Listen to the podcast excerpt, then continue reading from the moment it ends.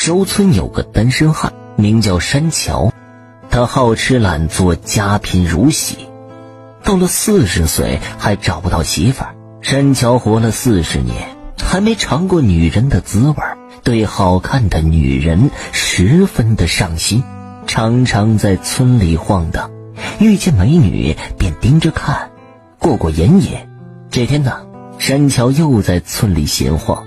突然看见自己好哥们李强的老婆小芳哭哭啼啼的赶回家了，一问才知道，这小芳的丈夫李强昨天去世了，今天才准备在家里办丧事儿，这让山桥留了个心眼儿。等李强丧事办完，山桥就常常在小芳家门口闲晃，见着小芳提着桶去挑水，便抢过来，帮着她挑。还时常的送些干柴到小芳家，一来二去，两个人就有了感情。小芳便时常的让山桥在家里吃晚饭。就在山桥以为自己要得手的时候，这半路杀出个程咬金。这个人叫周民，是村里比较有钱的人。前些年老婆死了，看见小芳长得漂亮，而且丧偶。便想着把小芳追到手，两个人做一对半路夫妻。周民出手很是阔绰，三天两头的邀小芳去城里玩，并且经常送小芳一些名贵的衣服首饰。山桥看着小芳的心一点一点的移到周民的身上，心里恨得直咬牙。山桥憋了一肚子苦水，想找个地方诉说。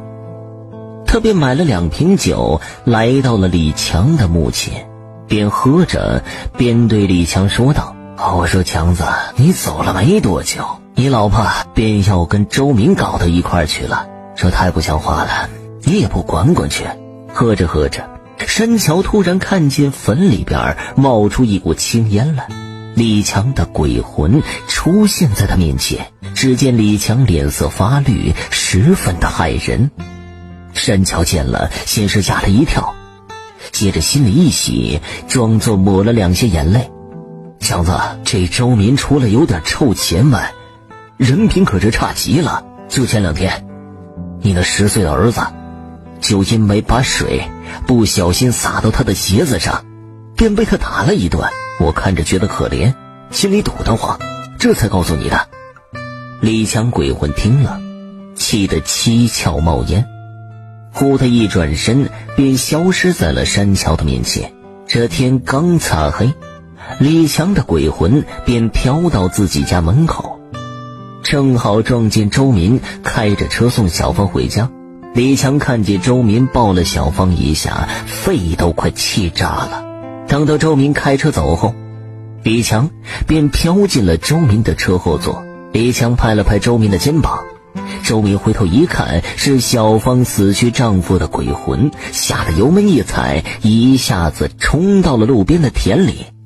从这以后，周明别说见小芳了，就连小芳打的电话也不敢接了。